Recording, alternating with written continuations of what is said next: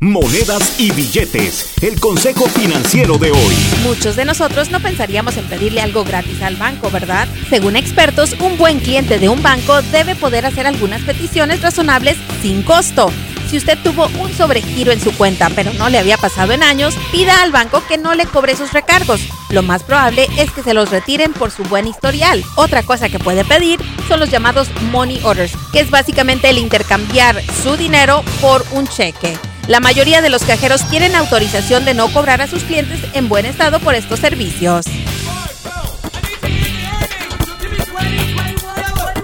Julie Garza no es consejera financiera, solo comparte información recaudada de diferentes medios y en algunos casos utilizada por ella misma. Para ayuda profesional con sus finanzas, visite un consejero financiero con licencia.